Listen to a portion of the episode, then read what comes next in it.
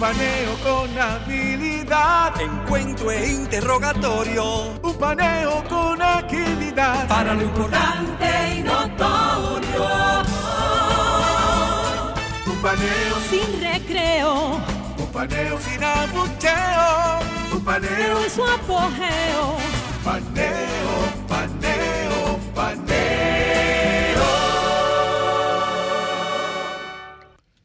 buenos días, República Dominicana. Soy José Eliseo Almázar y esto es Paneo Semanal por esta Sol 106.5 FM. También en YouTube, en nuestro canal Sol 106.5 y en nuestro canal Paneo Semanal, así como en nuestras redes sociales, Instagram, Facebook y Twitter. Dando las gracias a Dios, como siempre, en primer lugar, por permitirnos el privilegio de estar aquí con ustedes y a ustedes que nos confieren el altísimo y gratísimo honor de su audiencia. Saludando a mi querido compañero y hermano Luis José Polanco. Muy buenos días, Eliseo, y muy buenos días a todos nuestros amables oyentes que nos dispensan el favor de su audiencia todos los sábados, de 10 a 12 meridianos, en este su programa Paneo Semanal. Bueno, paneo de una vez. Paneo, eh, rápidamente, hace mucho que no hablamos de China. Sí. Vamos a mencionar a China. Ya me estaban llamando preguntando. Porque los chinos tienen un, un lockdown, un, un una sociedad cerrada, unos pueblos que están completamente cerrados. Bueno, no, no, diga, no diga pueblo porque Shanghai no es un pueblo. No es bueno, son Shanghai ciudades. Es una mega ciudad. Una mega, una metrópoli. Sí. Sí, son unas, son unas, eh, unas ciudades que se han cerrado para evitar la propagación del COVID. En esta época, señores, que muchos de nosotros ya no, no, no nos acordamos casi ya del encierro y China está de nuevo en esa misma temática de cerrar ciudades enteras con grandes protestas que por supuesto han sido censuradas y bloqueadas y no han salido a la luz pública, pero muchas protestas a lo interno de China y muchas compañías que están viendo afectadas su producción por, este, por esta situación. Sí, es así. El, o sea, estamos hablando, señores, para que tengan una idea, Shanghai tiene 26 millones de habitantes. 26, imagínense. O sea, es una ciudad, eh, eh, es una mega ciudad. Una mega ciudad. Eso son dos veces y media la, la población, población, total del país, del país. Que está confinada en una ciudad. En una sola. Entonces, eh, no es... Bueno, y uno de los puertos más importantes del mundo. Claro, donde hay un atasco de centenares de barcos que están ahora mismo en la imposibilidad de completar las operaciones de carga y descarga por eh, la, escasez de personal y por el cierre de, de muchas eh, actividades. Pero no solamente, no solamente el puerto, eh, está el cierre de las fábricas. Las fábricas, eh, bueno, yo, yo soy testigo porque estuve eh, requiriendo unos productos que deben ser manufacturados y, y, y, el, y el atraso fue de más de 15 días de lo normal y las fábricas y también, eh, eh, ¿por qué? Bueno, por el cierre y por la falta de personal, porque eso retrasa todo, eh, toda la cadena de, de, de logística, logística, que ya estaba, diríamos, en un proceso de recuperación por la post, post pandemia. Así es. Y ahora volvemos otra vez a, a tener, a tener problemas con ese, con ese bueno, tema. Es, es lamentable. Eh, pero las noticias están en Europa, eh, Europa, eh, Rusia y Ucrania.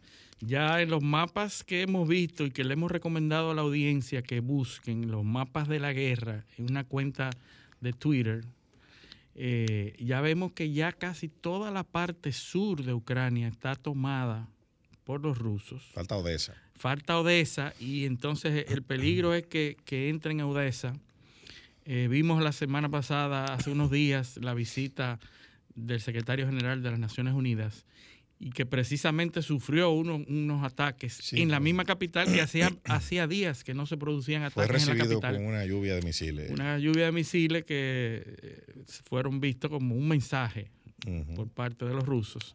Y entonces ahí se denuncia que eh, ya casi toda la parte sur está tomada.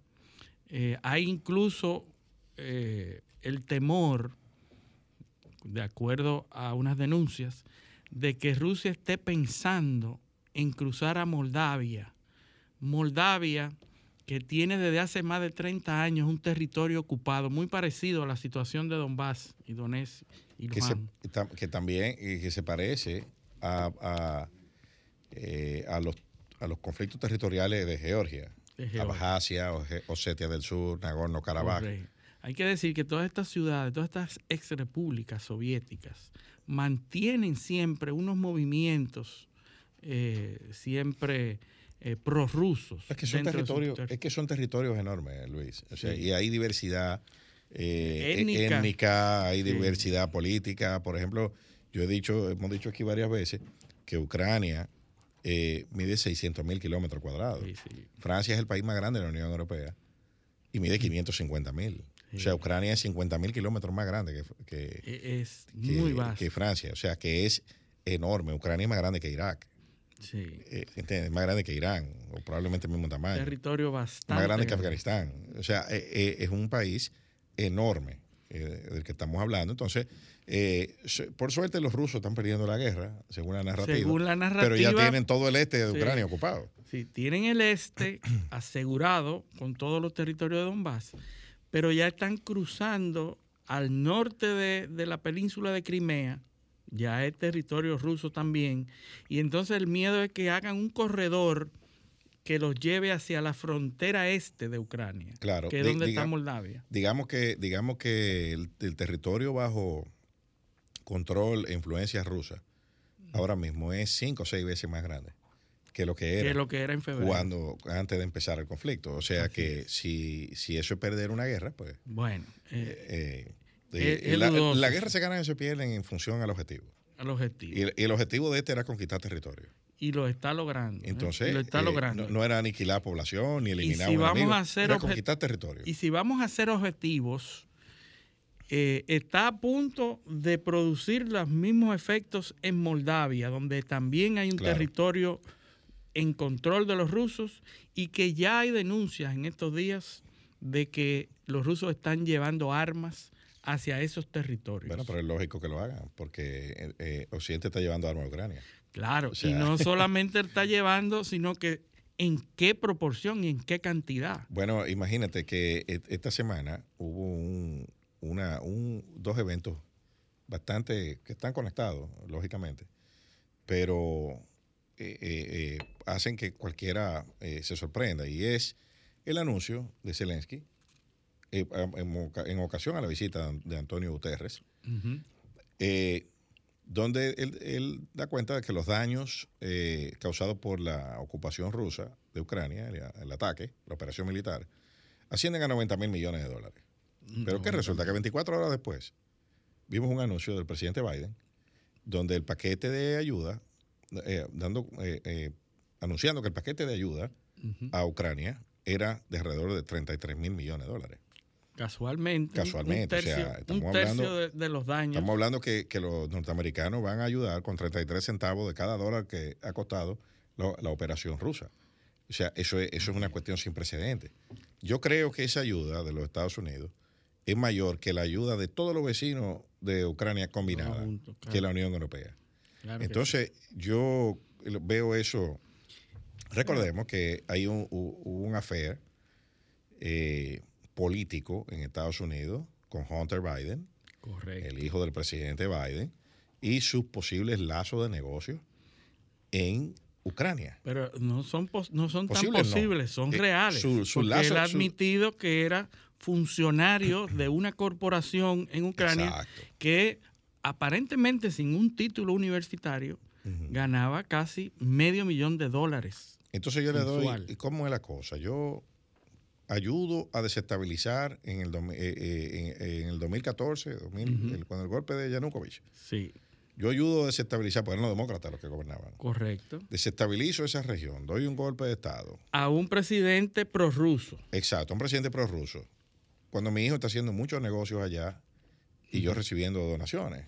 Sí. Y Eh, y, una laptop que en tiempo de campaña sale a luz pública porque la deja perdida y reaparece una laptop con informaciones en donde una laptop de Hunter Biden, del hijo del, del, vicepresidente en ese momento, donde se da cuenta o, o hay correos electrónicos que hablan de una, de una posible reunión con el vicepresidente de los Estados Unidos, donde él promete una reunión con su papá, a funcionarios de la corporación.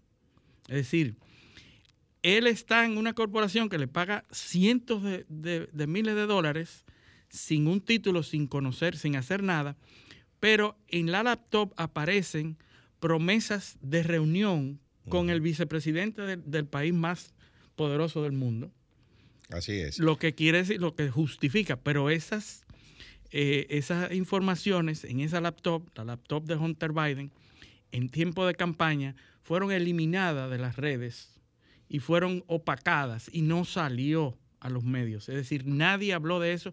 Las grandes cadenas lo que hicieron fue eh, desestimar eso. desecharon. Lo desecharon esa información y hace un mes y medio el New York Times ha tenido que reconocer que hay información clave y, que, y de importancia en esa el, el, el, el, algoritmo de Twitter también jugó un, papel, el, el, pues, shadowing.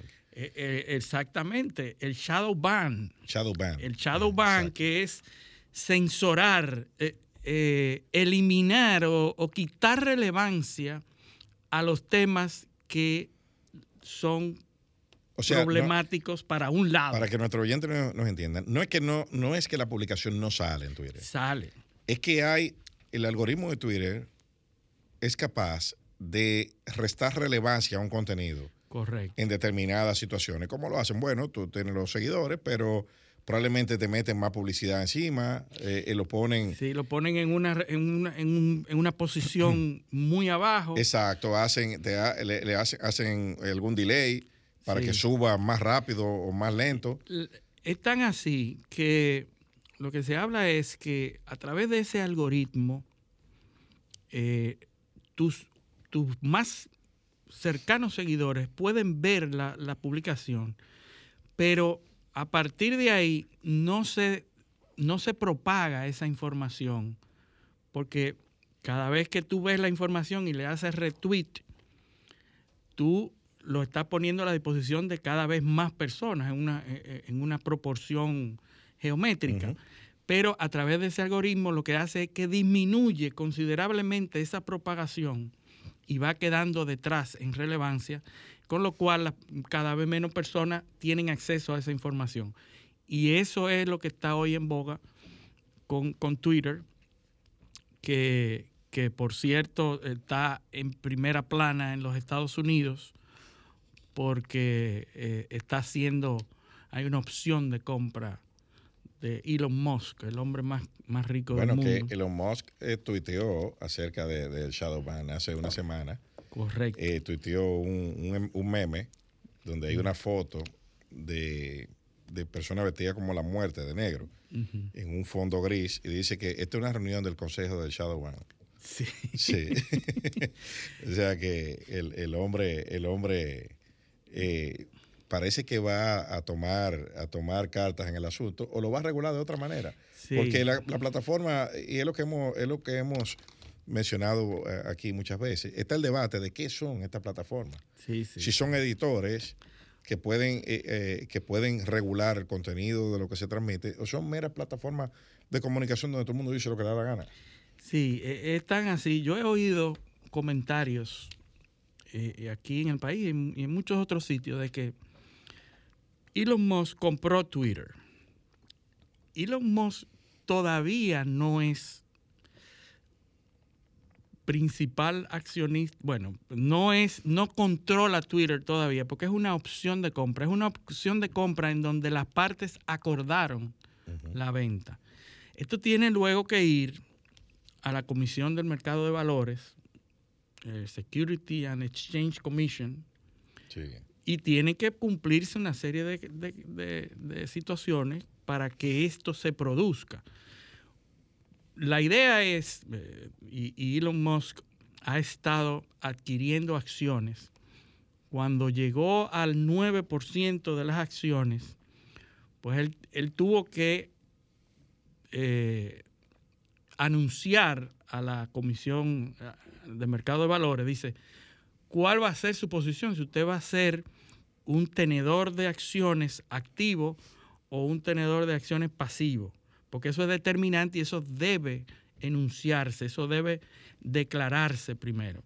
Pues él inicialmente dijo que no, que él iba a ser un, un tenedor de acciones pasivo y ahí no hay problema. Usted puede adquirir acciones. Cuando usted llega a un- una cantidad de acciones, se convierte en el mayor accionista de una compañía, debe, denunci- debe anunciarlo y declararlo.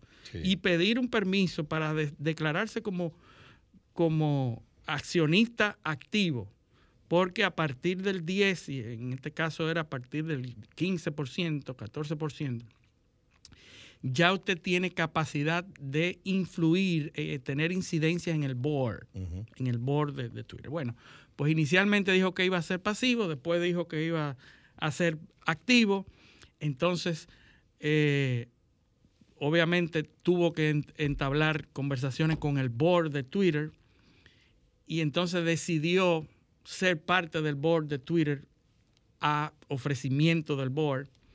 Pero ¿qué pasa? Que si tú eres miembro del board, tú no puedes adquirir más del 14% de las acciones. Una condición para ser parte del board es que tú no tengas más del 14% porque te haría el Posición eh, dominante. Posición dominante. Entonces, cuando él vio esa condición, dice, no, yo no quiero ser parte del board, yo quiero comprar todas las acciones de, de Twitter y hizo una oferta final, creo que eran 40 millones o 43 billones, o, eh, mi- 43 mil millones de dólares, 43 billones. 43 billones norteamericanos. Americano, americano. Correcto. Y entonces, el Eso es mucho, board, eso es mucho cuarto, como quiera. mucho dinero, pero el board hizo, tomó una, una estrategia que toman esas grandes compañías para evitar ser agresivamente adquiridas. ¿verdad? Y es una, un término que después vamos a tener que llamar a algún especialista para que nos hable de eso, porque es sumamente interesante. Es una cosa que se llama la píldora de la muerte de, de la píldora envenenada, perdón. La píldora envenenada es que para evitar que te adquieran de manera agresiva, tú emites acciones a menor valor, va- acciones preferenciales, y eso diluye el valor de las Sí, acciones claro, para distribuir el control. para entre más distribuir el personas. control entre más personas y te haga más difícil la adquisición, pero también te, te sea menos atractivo. Porque entonces a las acciones estar bajitas tú no tienes ese atractivo de tener más acciones porque tu atractivo principal es que esas acciones se revaloricen. Tú la compras y que se revaloricen. Pero si las acciones van en baja, pues ya tú no tienes interés de adquirir. Pues tomaron esa decisión inteligente, pero luego eh, vino una contrapropuesta de 44 mil millones de dólares para comprar la cantidad de acciones que le haga el mayor accionista de Twitter. Y eso es lo que se habla. Se han puesto de acuerdo en esa compra y ahora tiene que pasar por todas las comisiones, eh, la, el, el Federal Trade Commission y el- la, Comisión de Mercado de Valores tienen que aprobar y ejecutar que se entiende que va a ser en, eh, un- en un periodo de un año aproximadamente para que él pueda tener... Ya se está hablando de, de personas que deben eh, Volver. volver, personas Trump. que hay que sacar, personas que eh, ya se habla de que Elon Musk debe transparentar ese algoritmo que hace el shadow ban y por supuesto que el sector progresivo de los Estados Unidos que se ha beneficiado de ese, de ese algoritmo, pues está ya eh, ¿no? Y deben estar, estar la gente de QAnon. bilivizando, La gente de QAnon contentísimo. deben estar contentísimos porque Claro. eran uno de los, de los principales eh, targets o blancos de, de la... las personas que más se perjudicaron también con, con, con las políticas de Twitter, porque fueron eliminadas muchas de las ideas que ellos... No, no, y además que era un grupo, era un núcleo muy poderoso en Twitter. Eran apenas, eh, eran eh, los, los, eh, los key, eh, los, los principales Sí, y difusores de contenido. Eran, una, eran menos de 100 cuentas. Y eran responsables de más del 65% de, lo- de, los, De lo que los- de los fake news.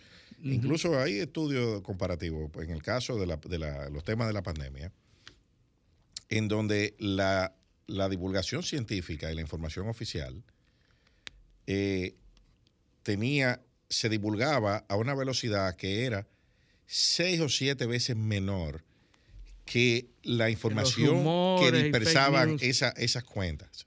Era una cosa tremenda. O sea, el, el poder que esa gente adquirió en, en- en- en esa plataforma fue enorme. Pero además de eso, y, y- y vamos a entrar, porque eso es un reflejo de algo que hablábamos justo antes de empezar el, el- el programa, que es la radicalización.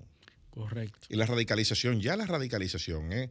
y, y siempre recuerdo un librito que hemos citado mucho aquí, eh, de Carlos, Carlos Cipolla, el italiano, La ley Cipolla. fundamental de la estupidez De la humana, estupidez humana, sí. eh, donde él, él- él- él identifica cinco leyes eh, de la estupidez. Y algunas de ellas se aplican no solo a la estupidez, sino a la radicalización. La radicalización en, eh, ideológica ha llegado a unos niveles que ya se ha vuelto una condición independiente a cualquier otra condición humana. O tú ves personas eh, sumamente instruidas de la élite intelectual del mundo, radicalizadas, y lo digo porque ayer Paul Krugman escribió un artículo en el New York Times que, le- que bueno, eh, que parecía un activista, eh, un activista eh, de, de- de- de- demócrata, pero una cosa, un compañerito de la base Sí, de sí, cualquier porque país están radicalizados, están radicalizados ambos bandos. Exacto, un economista bandos. premio Nobel, pero, pero, pero tú me enseñaste un ahora que eh, eh, eh, el, el- el libro de El Capitán del siglo XXI de, de, de Piketty, Piketty, que también es un intelectual premio Nobel que está radicalizado. que está radicalizado en, la- en la, Completamente. en la izquierda. No, no, Pero su mujer, que es Julia, Julia Cayet, que es especialista, es economista, especialista en temas de, de- de comunicación, eh, de medios de comunicación y prensa, también es una radical eh, eh, de marca mayor. Y eso, eh, eso, por eso que tú dices, pero ven acá, ¿cómo que la gente están discutiendo de, de pelota, de Licey, de las águilas, y de repente uno saca un machete y, y picotea al otro? Sí. Y la radicalización. Se radicaliza por la información, por las Claro. cajas de resonancia, porque Exacto, cuando el tú llegas entorno. y tú te, te rodeas de un entorno que solamente dice eso, cada vez te vas convenciendo de que esa es la realidad. Por ejemplo, las elecciones de Francia del domingo pasado. aquí hay gente que dice, bueno, ganó Macron, perfecto. Eso, Sí, sí, eso es lo que se esperaba. 58.4%. Eso es lo que se esperaba. Ahora bien, ese resultado tiene muchas lecturas. Sí. Muchas lecturas y no son eh, eh, positivas necesariamente, porque cuando tú te vas al resultado de la primera vuelta, te das cuenta que el discurso antisistema, sí. que era el de Marine Le Pen y el de Mélenchon, Ujú. o tú eh, el, y Zemmour, el otro candidato, entre los tres obtuvieron un un 50, o sea, una mayoría Sí. eh, cómoda. Los, los radicales eh, obtuvieron una, una, una votación muy grande. ¿verdad? Pero fíjate que Macron me parece a mí que está consciente de eso Claro. por el discurso Pero, de gracias que, que pero, da. ¿Y cómo no va a estar consciente si después de haberle haber ganado de forma más holgada el proceso anterior, tuvo que enfrentar a los chalecos amarillos, Sí, donde todos esos radicales se unieron a protestar? a protestar. Porque eh, eh, inmediatamente pasaron las elecciones, el radicalismo encontró un nicho, lo que decía el, el- el- el filósofo este, eh, Peter Slo- eh, los bancos de ira. Los chalecos amarillos son un banco de ira en, Sí. en la sociedad. Sí, sí, Entonces, sí. todo ese radicalismo... Bueno, se- eh, Macron lo llamó cólera. exacto, sí. eh, en, su, en su discurso de, de- de aceptación, el discurso de aceptación a la presidencia. Y entonces está consciente de que esos grupos antisistemas, porque la- la- el, el denominador común es que son antisistemas, unos hacia la derecha y otros hacia la izquierda, pero son antisistemas y él va a enfrentar en este gobierno esa, esa, ese reto claro. de los antisistemas y de la radicalización lo que de ambos lados. Exacto. y eso, y tú ves, por ejemplo, en Francia, están teniendo su, su gerrymandering, Sí. su redistribución del mapa electoral. Eso es Comenzó- sumamente interesante. Sí, claro, comenzó, comenzó en el gobierno de François Hollande una redistribución territorial en el cual habían veintitantas regiones, 24, 26, 27 regiones, y esas regiones fueron convertidas en 13 regiones. Y eso evidentemente está cambiando el panorama electoral porque la representatividad se está reasignando de conformidad a esos nuevos criterios. ¿Qué es lo que se hace en Estados Unidos cada cuatro años? Con el gerrymandering, se cambian los distritos. Sí. Pero a medida que ha pasado eso, en la misma medida que está pasando eso en Francia, donde hay una redistribución del territorio, así mismo están perdiendo los partidos tradicionales respaldo. Cuando empezó ese fenómeno, los partidos tradicionales tenían un respaldo de un 56% más o menos del electorado y eh, en este último proceso terminaron en 6 En seis. Por ciento. Bastante. así donde, es. donde vienen esas, esas fuerzas antisistema, vienen nucleándose a la derecha, a la, Hacia la a- a la izquierda, y entonces el candidato de centro, que es Macron, es el que capitaliza Ujú. todas esas cosas, pero ¿hasta dónde? Eh, Hay un temor ¿Hasta dónde el hacia ambos centro- lados, eh, lo que gobierna la decisión, el temor de, de, de qué pasaría si se fuera todo hacia la izquierda o, se- o qué pasaría si se fuera todo a la derecha. Exacto, pero ¿hasta Eso fue lo que determinó que él ganara ahí. ¿Hasta pero dónde el centro va demás- a seguir siendo el centro?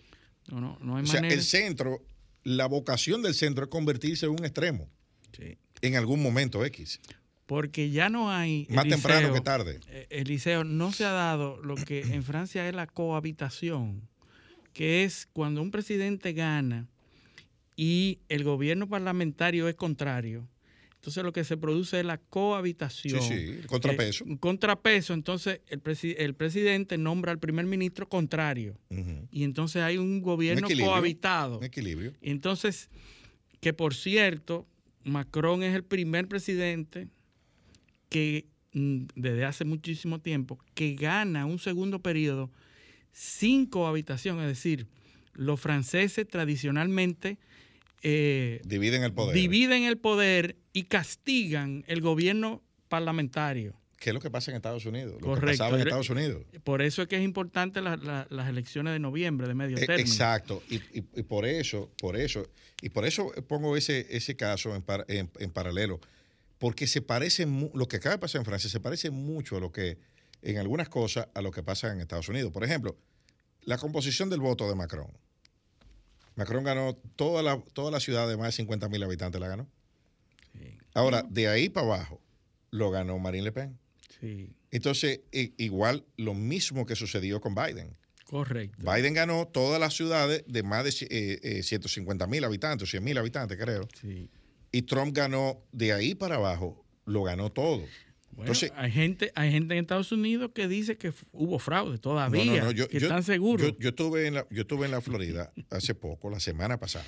Hay gente en las esquinas todavía No, demandando. no, no. Hay una, hay una, yo vi una movimiento, campaña de una congresista en el norte de la Florida, porque eh, tú sabes que el mapa de la Florida dominicano tiene solamente tres lugares. Sí. Miami, que es todo el sur, Disney, que es todo el centro, y Monte Culebra. Que es el norte. Que es el norte, según el dominicano en promedio. Tú le preguntas a un tipo, ¿y dónde tú eres? Yo soy de Guananico. Vamos para Pensilvania. No, Pensilvania es un campo. Pero él es de Guananico aquí. Tú ves, o sea, o de- Pensilvania, una ciudad moderna. Sí, sí, o de, de- de Villa Los Almácigos. Él es. Sí. Pero, pero Lynn en Massachusetts es un campo, dice él. tú ves. Sí. Entonces, según su criterio. Pero hay personas que todavía están con ese cassette Eh. O de por las supuesto, yo vi, de lo que te decía, que vi una, una protesta de gente con bandera Trump won. Sí. O sea, por ahí arriba, y, y eso, eso, y eso es un caso eh, eh, emblemático, la Florida. Porque mucha gente cree que porque va a Miami y ve a todo el mundo hablando español, es un estado demócrata. Pero Florida, cuando tú, tú, 45 minutos después que tú sales de Miami, ya eso no es así. Ya ahí está todo el mundo, la Florida es un- uno de los estados, un bastión republicano radical, Sí. donde está todo el mundo armado hasta los dientes. Uno de los tres estados que más armas de fuego Bueno, tiene Hay que es pensar Estados que Unidos. lo- los, los exiliados cubanos que son antisocialistas están ahí y son una gran. No, y ahí la gente tiene arsenales de armas en su casa. Bueno. O sea, Entonces, están así que De Santis, De Santis, el, el- el gobernador de la Florida, acaba de, bueno, nosotros lo hemos comentado aquí, la, la supuesta ley de Don't Say Gay, que De Santis ha, no, pero, ha vamos, operado. pero- pero podemos dejar algo para otro segmento. porque Va- no- vamos a dar el no. otro segmento, sí, Sí. porque ya eh, tenemos que hacer una pausa y regresamos entonces con, Ya, la, con el asunto de la Florida, Disney y... Disney, que es todo el centro de la Florida, en el mapa el criollo, centro. en el Atlas Sí, sí. dominicano. Vámonos a la pausa. Esto es paneo semanal, no le cambien. Paneo, paneo, paneo. Sol 106.5, una estación del grupo RCC Miria. Continuamos en su espacio Paneo Semanal para esta Sol 106.5 FM, también en YouTube, en nuestro canal Paneo Semanal, el canal de Sol 106.5, así como también en nuestras redes sociales, Instagram, Facebook y Twitter, Paneo Semanal. Entonces, Luis, estábamos, andábamos por Disney. Estábamos en Disney eh, en 1967. Que Disney no es un sitio, eh, No. Disney queda en Orlando. en ¿no? Florida. Y es una, es una compañía eh, que se llama Disney World Florida. Sí. ¿verdad? Eh, en 1967, Disney, eh, Walt. Disney, Walt Disney, eh. que era el, el- el creador, Disney, el creador. Walter Disney, que ya tenía unas, Un una compañía y un parque en California. en California, pues decide, por razones económicas, lo que sea, encuentra un espacio en el centro de la Florida donde él, y hay que decir que Disney era, era una, una figura abajo, es abajo. emblemática, Es abajo de donde está Monte y Culebra. Sí, de Sí, va- según al centro, dominicano, ¿verdad? sí, en, sí. en lo que hoy es eh. Orlando, hay un espacio de territorio de casi 100 kilómetros cuadrados, ¿verdad? en donde él visualiza la ciudad del futuro. Y él dice que va a ser una ciudad futurística. Hay que recordar que Disney- Walt Disney era una figura emblemática que hablaba de lo- del futuro y, y hay que recordar estos documentales donde él hacía eh, estos documentales, estos videos de cómo sería la, la población del futuro. En el año 2000 se hablaba y hablaban de cosas automáticas, el, eh, la casa automática y, y todo esto. Es más, lo- la, la idea de los Jetson eh, Sí, es, es parte de ese concepto. Y entonces él decide y dice que va a ser una ciudad futurística ahí. Y él va a dar empleo, etc. Pero ¿qué pasa? La construcción de ese lugar, para la fecha que él la promete, no podía ser posible sin que se obviaran todos los permisos, toda las, eh, la, la infraestructura que el Estado debía aportar. Y entonces la solución es decirle, mira, tú tienes este territorio eh, que se llama Rip Creek, Ujú. eh, el territorio de Rip Creek, yo te voy a dar ese territorio y tú te vas a ocupar completamente de ese territorio, vas a gobernar ese territorio y ese territorio va a ser autónomo. Tú te vas a encargar de toda la infraestructura, del agua, de la este, electricidad, de los caminos, de la seguridad, de todo, la permisología para poder hacer los edificios al tiempo requerido se va a obviar porque eres tú mismo que vas a hacer todo eso. Y te van a dar ese territorio. Y ese territorio se le entrega a la compañía Disney y Disney se hace cargo. Eso implica una exención de impuestos impresionante, ¿verdad? Porque ya la compañía no tiene que pagar una cantidad de impuestos al Estado, porque ya el Estado no tiene que suplir toda esa infraestructura, ¿verdad? Entonces, ¿Qué pasa? Esa es la misma compañía que se opone en este año a la ley Say Gay, así se, se- se determinó ese nombre de la que, que para mí no, no tiene No ningún sentido, pero- no es nada apropiado, pero eh, el sector progresista, demócrata, la ha llamado Say Gay, porque la ley lo que dice, y lo hemos discutido en este programa, que desde los cero hasta el tercer grado de primaria, No se condicione al niño. que no se le condicione en un términos de un sentido ni en género, ni en un sentido ni en otro, que no se le hable de ese tipo de cosas y que los padres son los que pueden y deben tomar la decisión de decirle o no decirle a su hijo lo que quieran decir. Y que la escuela no se le está permitido eh, tomar decisiones con respecto a nada de eso, a nada que tenga que ver con eso, pero no para siempre, sino hasta el tercer grado de primaria. Sí, porque ¿qué es lo que, qué es lo que pasaba? Que la escuela podía decidir Todo. incluso hasta aplicar tratamiento de hormonas. Tratamientos de todo tipo y de, y de terapias. Sin que los padres... sin que los padres supieran porque supuestamente los padres podían estar haciendo, eh, estar, estar siendo... supieran y por ende consintieran. Consinti- correcto. Eh, eh, o sea, sin, sin permiso. A, a su hijo le podían poner hormonas. Eh, a- hasta eso. Sí, que, que imagínense ustedes que la, la que salió adelante a denunciar esta ley y estar en contra de esta ley, que es la, la- la cabeza de, de la corporación Disney, tiene dos hijos y son transexuales. O sea, ella dice que mi hijo es biológicamente eh, varón, pero yo lo reconozco hembra. Pero tienen Sí. tres años Mm, cuatro imagínense. años, esa misma eh, ejecutiva de Disney y sale al traste eh, denunciando esta, esta, esta ley supuestamente injusta. Y entonces ahí se debate todo el problema de la, la- el asunto de género de esa compañía que comienza desde pequeño a producir contenido infantil. Pero ya eso va, mira por dónde va. Bueno, imagínate que ahora dice, bueno, la- el estado de la Florida determina bajo una resolución que Disney debe salir Una legislación estatal. una legislación estatal que promueve que Disney salga del estado de protección que tiene ese territorio que en el especial. 1967 se autogobernaba y ahora el Estado acaba de determinar que debe salir. Que le permitía construir sin las autorizaciones. eh, eh, Exactamente. con otro régimen de autorizaciones. Le permitía un régimen fiscal diferente. diferente.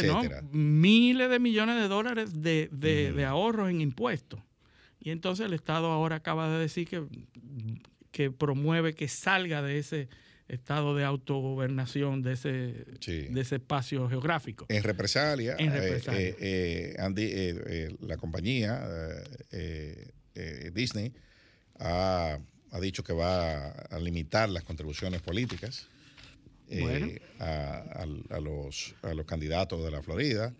Y por ahí, por ahí va, mira por dónde va eso ya. Bueno, ya llegaron al punto donde el capital se encuentra con la ideología. En donde la ideología ha tenido que decir, como dijo esta el, eh, un funcionario de Disney que eh, lamentaba esas declaraciones, que, pide perdón por, por haber eh, atacado ese tipo de, Y, donde, y, de sobre todo, y sobre todo los estragos de la cultura de la cancelación. Correcto. que están otra vez, ahora, ahora pasando a un plano de conflicto entre el capital y la política, como tú, como tú has señalado, la, polarización. Así es. Así es, pero eh, vamos, a, vamos a ver qué, qué, eh, ¿Qué eh, pasa ahí? qué pasa. Van a tener que Eh, encontrar un, un- un- El amor y el porque- interés se fueron al campo un día, pero más pudo el interés que el amor que le tenía. Así es. Y vamos al plano local, Luis. Que te- tenemos muchísimas cosas. Hay muchas cosas que están pasando en- en- Eh, pero, pero también en el plano en local. el plano local. eh, tenemos que hacer un, un- un Sí, punto. porque hay que hablar de aquí. Y mira, esta semana, el martes 26, eh, recién pasado, el Congreso, el Senado específicamente, aprobó la, la ley que elimina los aranceles a 67 productos de forma temporal eh, por seis meses. Bueno. Y la verdad es que eso viene en una línea de anuncios. El Banco Mundial acaba de publicar su reporte de commodities, de los precios de los commodities, el- el- las predicciones. Y la verdad es que el panorama internacional no luce nada, Nada halagüeño. halagüeño. Se está es. hablando de una tendencia al alza o al mantenimiento en precios sumamente altos de los commodities hasta el año 2024. 2024. Entonces esto no es quitando aranceles a 67 productos. Bueno, eh, Esto los no que es- saben dijeron, los que saben de este tema recomendaron, hicieron sus recomendaciones Por supuesto. al Senado y, y la verdad que Bueno, no, no Bueno, la- el manejo del Congreso en esta ocasión dejó mucho que desear, específicamente en el Senado. Este proyecto se discutió en la Comisión de Hacienda. Ahí están los videos de la sesión, que están en YouTube, todo, de todo lo que pasó ahí. Esto se discutió en la Comisión de Hacienda, que elaboró un informe para, para la, la recomendando la aprobación, siempre. que es el trámite, el, el trámite rutinario. rutinario, sí. La ¿Dónde- comisión trabaja y la somete al pleno. donde como crítica a la, a la comisión puede decir que no, no oyeron a nadie. Ahí no llamaron a nadie, ahí no, ahí no, No fue nadie, no consultaron con nadie. El proyecto llegó de la Cámara de Diputados, ahí, ahí se discutió. Aún así, en el proceso de las discusiones se le hicieron unas, un- unos cambios, que, por eso que el Congreso tiene dos cámaras. Unos ajustes, sí. Por eso que el Congreso tiene dos cámaras y cada una es independiente y soberana y puede introducir la- la- los cambios que, que entienda pertinentes. Bueno, pues se le introducen unos cambios, el, pro- el proyecto va a debatirse al Senado a, a segunda lectura. ¿Y qué sucede? Bueno, en la sesión, el senador de San José de Ocoa, senador José Castillo, propone unos cambios al- al- a lo que se va a conocer. Y, que, y es la eliminación de esa lista de unos productos. De, y, la, y, la, y la ampliación, o sea, unos cambios a la lista, eliminar algunos productos o incluir otros que son los componentes de la, eh, necesarios para producir los productos que se están. Y para que- minimizar el impacto que No es pudiera para traer tener. equilibrio, para no crear una ventaja en favor del importado y tratar de equilibrar un poco. Eh, a seguida de eso, el vicevocero del, del- del Partido Revolucionario Moderno, el senador Victoria Yep, también propone una, una modificación. Pero ¿qué es lo que propone Victoria Yep? Victoria Yep lo que propone es una modificación que deja el proyecto con una redacción idéntica A la que llegó a la que trajo de la Cámara, la de, Cámara de Diputados. Diputados. Proponen esas dos modificaciones. Se arma un debate eh, en, el, en, el, en el hemiciclo y se conoce la modificación del senador, del, del senador Victoria Yep. Entonces se aprueba. Y en la justificación que da el, el presidente del Senado, el senador Eduardo Estrella, es que como vino igual, como lo que proponía el senador Victoria Yep, era poner el proyecto igual como vino de la Cámara de Diputados, pues aprobarlo de esa, de esa forma. Y así se aprobó. Así se aprobó. Eso es, eh, eso es obviando los informes Por de supuesto. procompetencia. No, no, no, obviando todas las recomendaciones, a Procompetencia no la consultaron. Eso es lo primero. Sí, pero que- ellos emitieron un informe. Hay un borrador de un informe que anda circulando, eh, donde recomiendan, le hacen tres recomendaciones al, al- al Senado. La primera es incluir una previsión en el proyecto que disponga a grabar con tasa cero el arancel aduanal de los insumos importados que utilicen las empresas locales. Correcto, tiene sentido, porque tú lo que quieres es que llegue, eh, la mercancía llegue al público, porque para eso es, ¿verdad? en el proceso de producción de los mismos productos cuyo arancel aduanal el proyecto propone grabar con tasa cero durante seis meses. Si tú lo vas a grabar con tasa cero, Claro. a los que vas a importar, dale las mismas condiciones al productor local. Eso es lo que dice el, la Asociación de Industria, eso es lo que dice el CONEP, eso es, es eso. Sí. Oye, me dame lo mismo que tú le estás dando al importado. Claro, y favorece a la producción local. Para que me para, para equilibrar un poco. Yo, yo te voy a ayudar seis meses, perfecto. Estamos en una crisis eh, eh, mundial, pero, pero no- yo no puedo morir en el proceso. O sea, esto no puede ser un- una cuestión eh, suicida. Porque lo que se quería es que esos productos lleguen al público Por a supuesto. menor precio, ¿no es Por así? claro. No era... O que no sigan subiendo, porque la- Sí. eso, además es un eufemismo.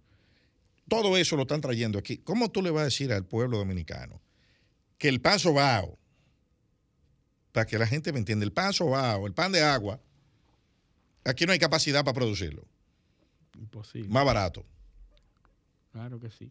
Y que, y que el pan sobao, el pan de agua, hay que traerlo importado con tasa cero. Absurdo. Pues, pues, o sea, tam- eh, eh, tampoco Hay podemos. capacidad en la producción local para eso, para el consumo nacional, para suplir la demanda nacional. Eh, exacto. Entonces, entonces eh, eh, eh, Pero si vas a favorecer al importador, dale las mismas condiciones al productor local. Porque al final, si el objetivo es que llegue al público con el menor precio posible, pues si ese es tu objetivo, a menos que el objetivo sea favorecer a, a- a un sector importador. claro. Si es favorecer al importador, entonces olvídate, saca a los demás de competencia y favorece a ese sector. Exacto, porque es que no, no, no, o sea, tú no puedes, eh, el, el pollo terminado, pollo terminado no va a pagar arancel, pero ¿y los insumos de- para, para producir pollo local? No, no, porque el, porque el objetivo era traerlo. Entonces, cuando tú ves, cuando tú ves las defensas que se hicieron ahí No, no. de ese proyecto, eh, una de las defensas fue, no, el gobierno va a apretar tasa cero, pero no aportan un dato, no te dice cuánto es, ni a quién se lo prestaron, Ni el ni mecanismo. cómo es, ni los mecanismos. Ese es un- un- uno de los defensores. Otro de los defensores dice que, que antes, antes nadie se preocupaba por eso y que ahora sí. Pero porque antes no había, eh, la crisis, que, la crisis de ahora no estaba antes. No estaba antes. ¿no? ¿Entiendes? Eh, otro, otro, yo estoy hablando de, de- de senadores que son de provincias productoras agrícolas, de los mismos rubros que están trayendo exonerados ahí. O sea, tú, tú- tú estás oyendo, el, el- tú tienes que ir a defender a tu provincia, a los medios, eh, eh, a, lo- a los entes productivos de tu provincia, y tú lo que te paras ahí en el Senado es a decir que antes era peor, que, que eso no se hacía. Eh, ah, otra cosa, La cantidad. que en el proyecto, que en el proyecto, eh, hay una, es una comisión la que va a determinar las cantidades, Wow. los volúmenes de productos que se van a importar. Una comisión. Que no hay límite, porque la ley No. pone límites. No, no, eh, porque sin límite. Es una comisión que van a designar de dedo la que va a decir qué van a traer, quién la va a traer. Pero no, sabemos Y- quién es parte de esa comisión. No todavía porque la ley no se ha promulgado. Y cuando se promulgue, Ahí, el a- Poder ahí Ejecutivo, viene un decreto y van a designar una, una. que son los que van a decir Entonces- quién sí, quién no, cuánto entonces- sí, cuánto no. Entonces hubo una defensora del proyecto. O- Oye, oye, oye la defensa. Que ella habló con fulano por teléfono, que es un productor, y que le dijo que había eh, desayunado en la casa del presidente. Y que el presidente le dijo que no se iba a traer más, que aquí no se iba a traer más nada que no fuera lo estrictamente necesario. ¿Qué le da su palabra? O sea, ese, el mecanismo de control en un proyecto de ley para esto. Pero es- él no acaba de decir que es una comisión. Sí, no sí, es el no, no, no, presidente. no, no, exacto. No es el presidente, porque la el presidente la- no va a formar no, parte porque de la com- comisión. eso- no, pero la va a designar y se supone que la va a dirigir. Entonces hay que decirle al presidente, Claro. presidente, eh, son tantos, sí, no. Y el presidente sí, eh, no. Sí, a este sí, a este no. A este no. A este dale tanto, a este no. O sea, tú, estás oyendo cómo es No, la no, cosa. No, no, es una tontería. Y es una, no, pero es una defensa. Esa es la defensa de eso. A mí me parece que eso hay un compromiso muy grande. Hubo gente, hubo gente ahí, Y eso está haciéndose, cumpliendo un compromiso gente- inexplicable. hubo gente es. ahí que no habló, que votó por disciplina partidaria. O sea, unos votaron en contra, que es la oposición, y hubo otros que solo votaron y no hablaron. O sea, es una voluntad. ¿Y por qué era que no querían eh, debatir, la, debatir la- las modificaciones? O porque eso había que aprobarlo hoy. O sea, esa fue una de las. Esa fue, línea. esa fue una. No, eso lo dijeron ahí. No, esto lo vamos a aprobar hoy. Bueno, ese O sea, fue el acuerdo. ¿Tú entiendes? ¿No es que fue el acuerdo? No, no, no, que esto lo vamos a aprobar hoy. Hay una decisión de aprobar esto hoy. No, o sea que no importa lo que digan, aquí no me oye a nadie. ¿Tú recuerdas, ¿Tú recuerdas la crítica a mi Congreso? Sí, claro, claro, claro, mi Congreso. eh, eh, eh, lo, malo era... La separación de los poderes ahí no. Exactamente, no, no, no, no, no. Esto hay que aprobarlo hoy. Bueno, Hay que aprobarlo hoy. Porque vino así de la Cámara de Diputados. Y si aquí le cambiamos algo, hay que volver allá a discutir. Y si vuelve allá a discutir, entonces yo no garantizo nada. O sea, tú estás oyendo. Estamos en lo mismo. ¿Tú estás oyendo? ¿Cómo es la, la cosa? No, estamos en lo- podemos estar en lo mismo. Eh, lo cual es una, lo cual para algunos es una justificación. No. Sí, porque Aquello la- estuvo mal y, y esto también. Cuando tú dices Eso cuando tú dices eso, tú dices, ah, pero tú antes no decías nada. Bueno, perfecto. Yo antes no decía nada, pero eso no significa que estaba bien. No, que tú antes lo defendías, perfecto, sí. Puede ser. Pero estaba mal. Sí. Y tú decías que estaba mal. Bueno, estamos claros. Sí, estamos- o sea, es que, óyeme, es que nosotros no somos un país democrático. Nosotros somos un país democrático. Y los países democráticos eh, eh, no se manejan con esas mentalidades de querer eh, suprimir, suprimir al otro cuando habla. O sea, tú tienes que ver la, la mecánica. Yo les invito a que vean ese video de esa sesión para que vean cómo fue el intercambio y qué era lo que decían, sobre todo, sobre todo las defensas de eso. Yo, eh, eh, hubo muchas voces de gente muy calificada eh, en, el, en el hemiciclo del PRM que no se pronunciaron, votaron, eso sí, pero no hablaron. ¿Y por qué no hablaron? Porque no iban a endosar públicamente eso. Yo levanto la mano y, y ya, por disciplina. Bueno, Pero, no- pero yo estoy seguro, y el miedo también del- de, quienes están impulsando esa iniciativa legislativa, es que eso vuelva a debatirse y que se abra un otro espacio de discusión. Y por eso era que lo querían llevar como caña para el ingenio. sí, para que no. Rápido, para que no se discuta más.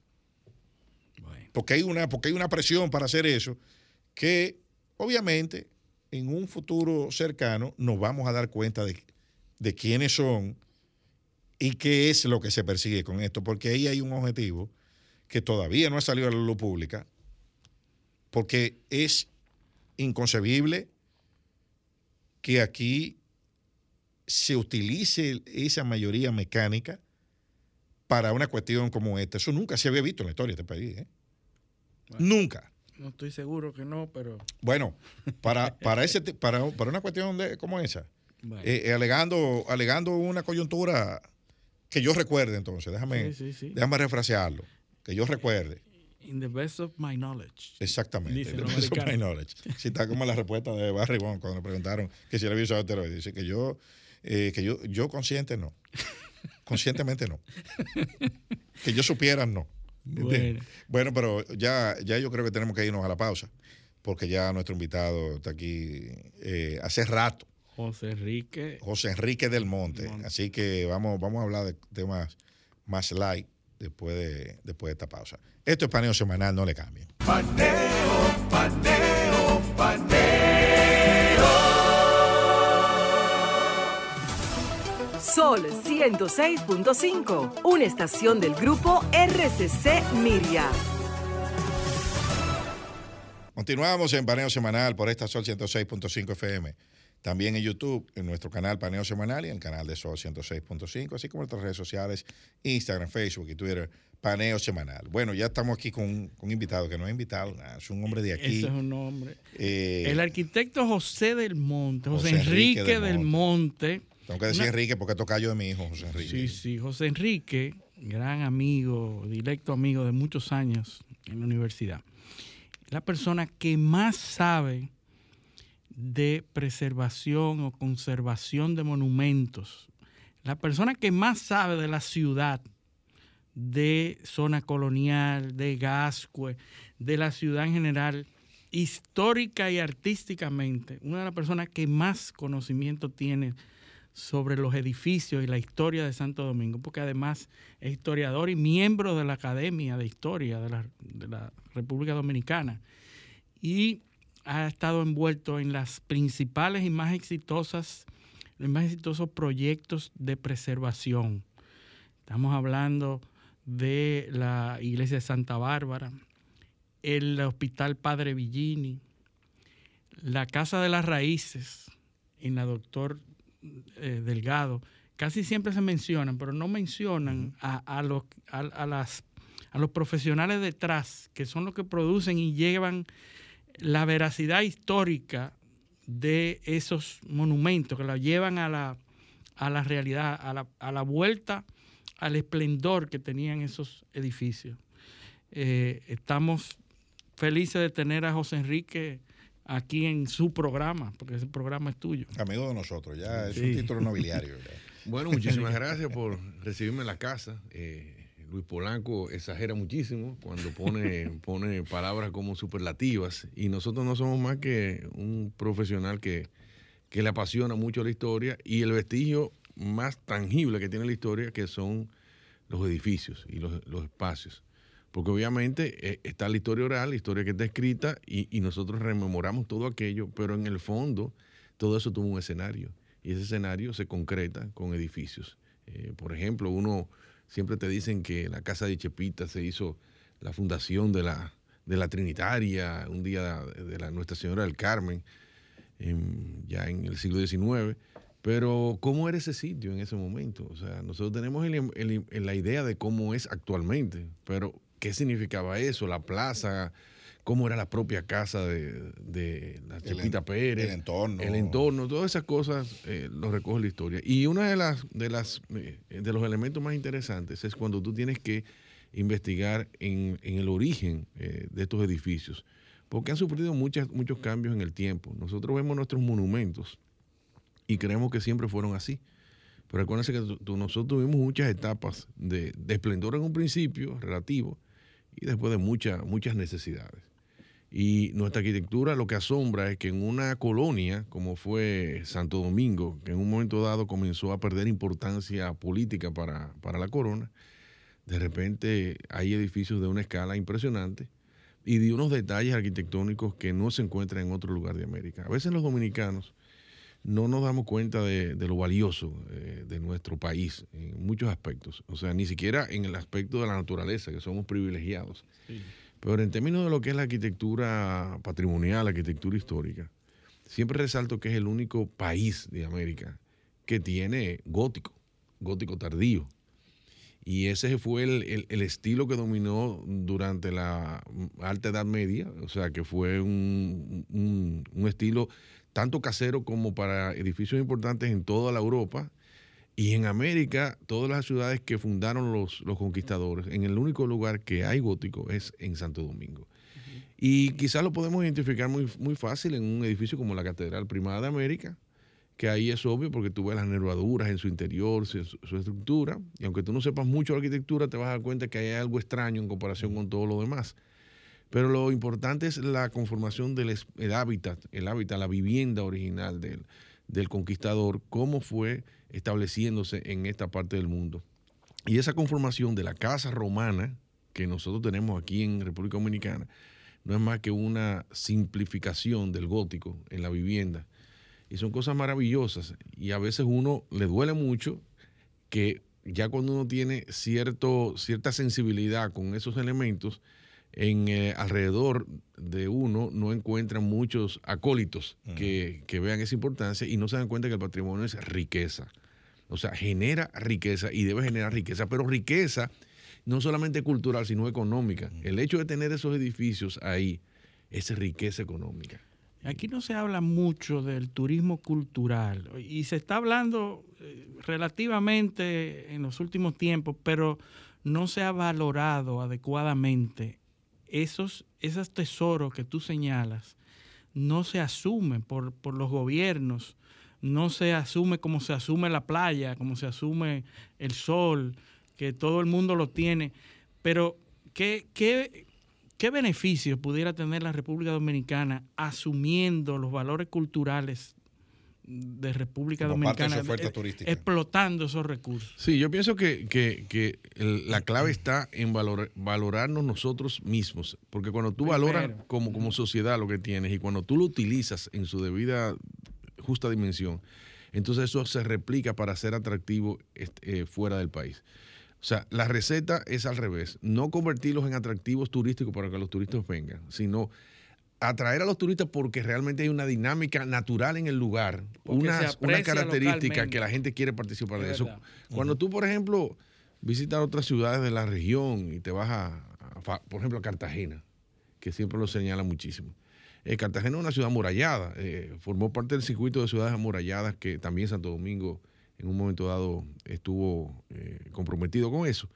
Sin embargo, tuvo un proceso histórico muy parecido al de Santo Domingo, muy abandonado en, su, en, en- en el proceso de colonización y de conquista y todo eso, pero se mantuvo ma- mucho más homogéneo, porque como no era capital del país, sino una, una, un pueblo marginal de la costa, de la costa, eh, no tuvo esa, esa, esa fuerza de transformación que tuvo, sí tuvo Santo Domingo. Entonces ahí en Cartagena hay mucho más cohesión en ciertos periodos de la historia de la arquitectura de la ciudad, que aquí tenemos una ciudad mucho más cosmopolita. O sea, tú tienes a Santo Domingo, cosas del siglo XVI, incluso cosas del siglo, del siglo XV, siglo XVI, pero tiene cosas del siglo XX, o sea, muy metida, y el siglo XX a veces en abundancia, ¿no? Eso tú no lo ves en Cartagena. Sin embargo, cuando vamos a Cartagena, inclusive los dominicanos, nos encanta el ambiente de Cartagena, porque es un ambiente que no es turístico, es un ambiente que es de los colombianos y han hecho de ese un, un destino turístico son- de ellos mismos. Las noches La son Habana- y La fantásticas. Habana también. Y La Habana es otro ejemplo. Y La. Habana es otro ejemplo. Entonces, tú puedes ir a La Habana y encontrar que está muy deteriorado, que se ha hecho esfuerzo, todo lo que tú quieras decir. Pero hay un encanto que es propio del lugar y de sus habitantes que hacen atractivo para que la gente vaya a La Habana, se toma fotografía en La Habana y se siente orgulloso de estar en La Habana. Ese punto es lo que nosotros tenemos que ir construyendo en Santo Domingo, porque tenemos cosas que ellos no tienen. Nosotros tenemos aquí todas las primacías, todas las primacías de América. La primacía significa lo primero que se construyó y además por encima del resto. O sea, no es solamente por el hecho de que fueran primeros, sino porque cuando tú tienes edificios como la catedral, eso es una primacía. O sea, tú comparas la catedral de Santo Domingo con las catedrales de toda la región y te das cuenta que su arquitectura es impresionantemente superior. Y no lo digo porque soy dominicano, lo decimos porque estudiamos la arquitectura y nos damos cuenta.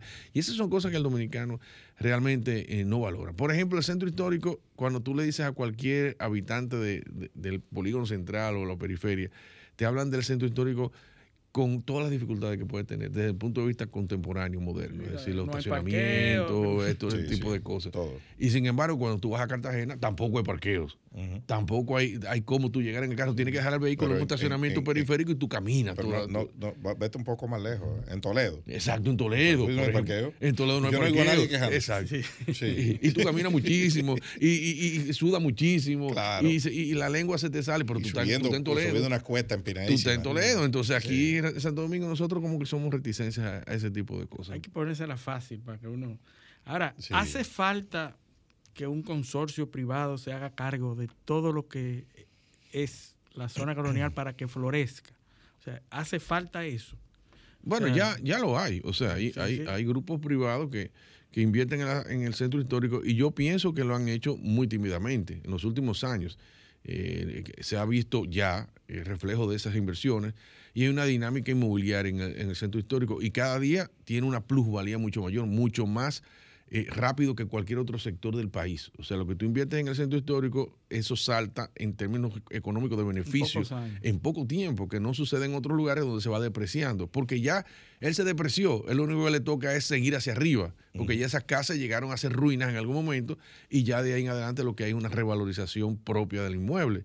Y entonces a- comenzaron a darse cuenta ciertos grupos económicos y después va a venir la avalancha. Va a pasar lo mismo que pasó en muchos centros históricos europeos, que los locales no se daban cuenta del fenómeno y los extranjeros comenzaron a comprar todos los inmuebles.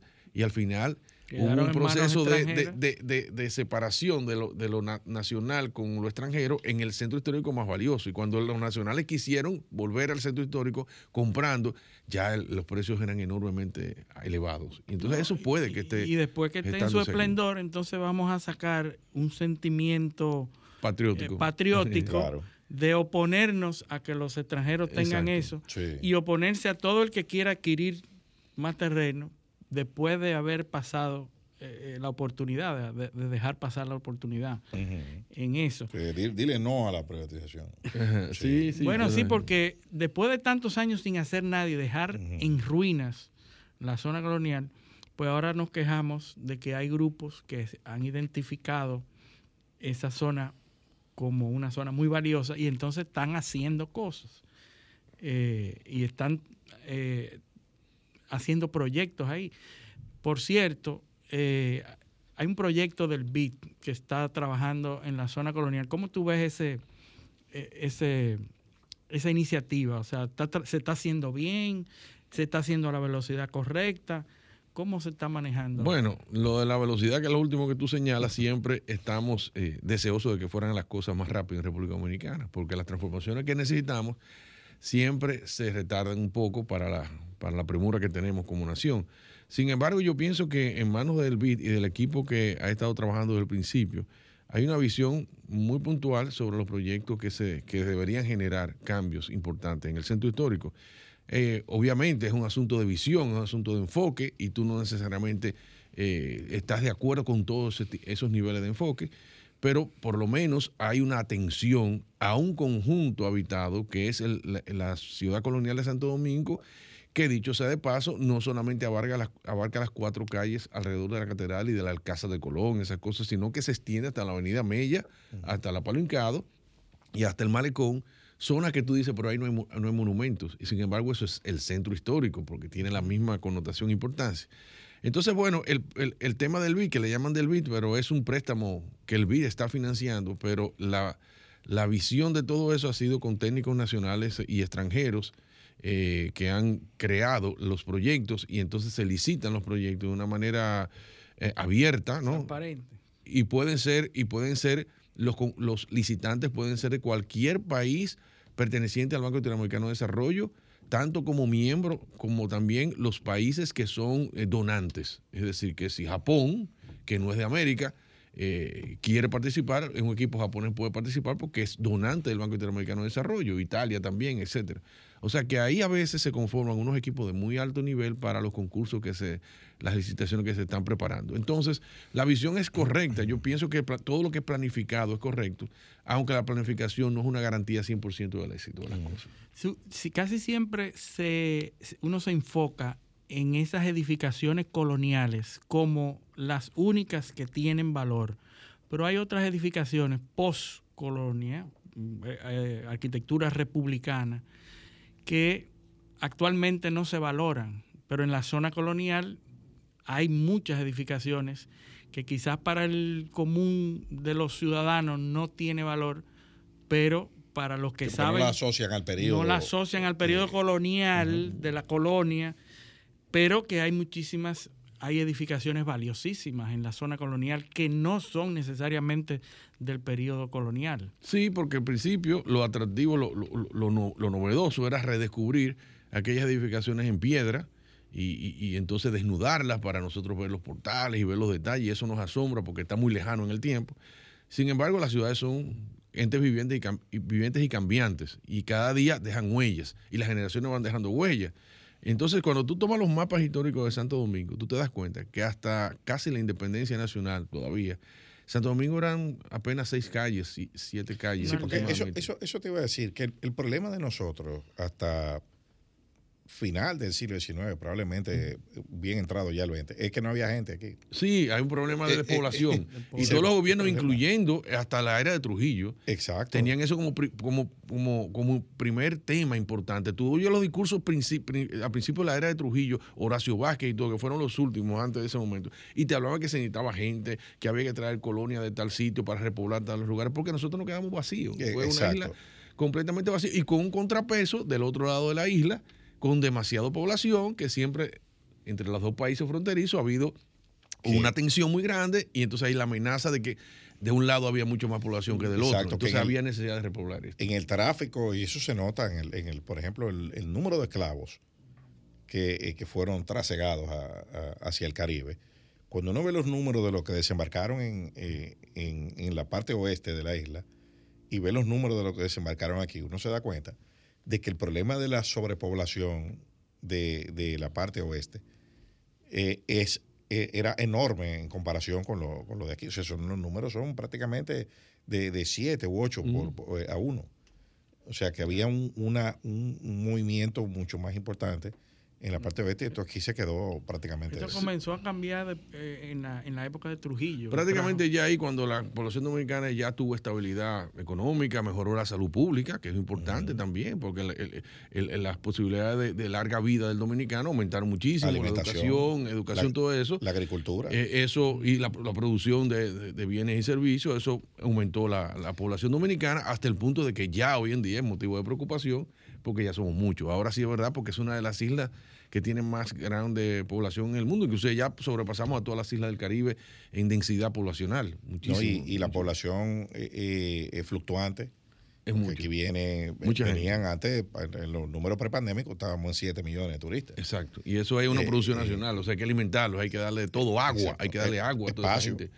O sea, que es, es un, es un conflicto. Pero lo que tú decías de, de eso es que la ciudad era muy pequeña, aunque el- los límites amurallados eran mucho mayores por razones estratégicas militares.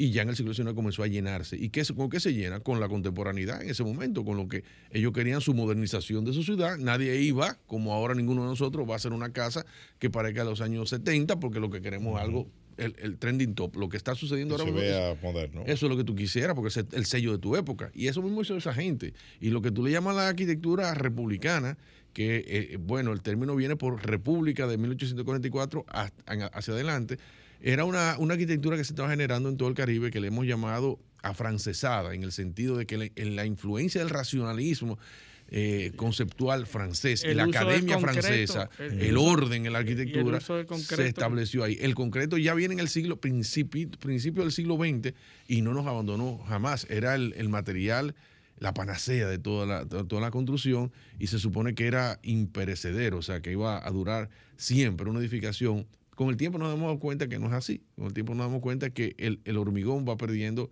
su consolidación pero, natural pero todavía eso. y, y- y los, y los edificios de piedra, los edificios en madera, son mucho más eh, resistentes. pero todavía la idiosincrasia criolla, el concreto, Sí, sí. el concreto es un Na- símbolo de, de- progreso. Nadie tema- está completo si no le tira un plato, Sí, casa de plato. casa de plato. O sea, eso es cuando cada Sí, casa de plato es otro, Sí. ya usted pasó de nivel. Claro, nosotros tuvimos una arquitectura muy tropical hasta la llegada del, siglo, del ciclón de San Zenón, cuando en el ciclón de San Zenón todos los techos de, Volaron. de- volaron, entonces la gente comenzó a buscar alternativas. Y Entonces se dieron David- cuenta que la casa, la casa de los pudientes, cuando venían los ciclones que tenían el plato, no se iba, entonces la gente comenzó a sus inversiones a proteger. Entonces eh, eh, perdimos esa Y tradición. después, después el huracán David. Y el huracán David, 79. y sigue pasando. Sin embargo, si tú haces un inventario a nivel nacional, los techos de zinc son muchísimo más mayores que los techos de concreto en el país. La mayor cantidad de viviendas son techos de zinc todavía, en el país. en el país completo todavía. Sí, pero, pero- pero volvemos otra vez al, al tema. El, el- el techo de concreto da estatus.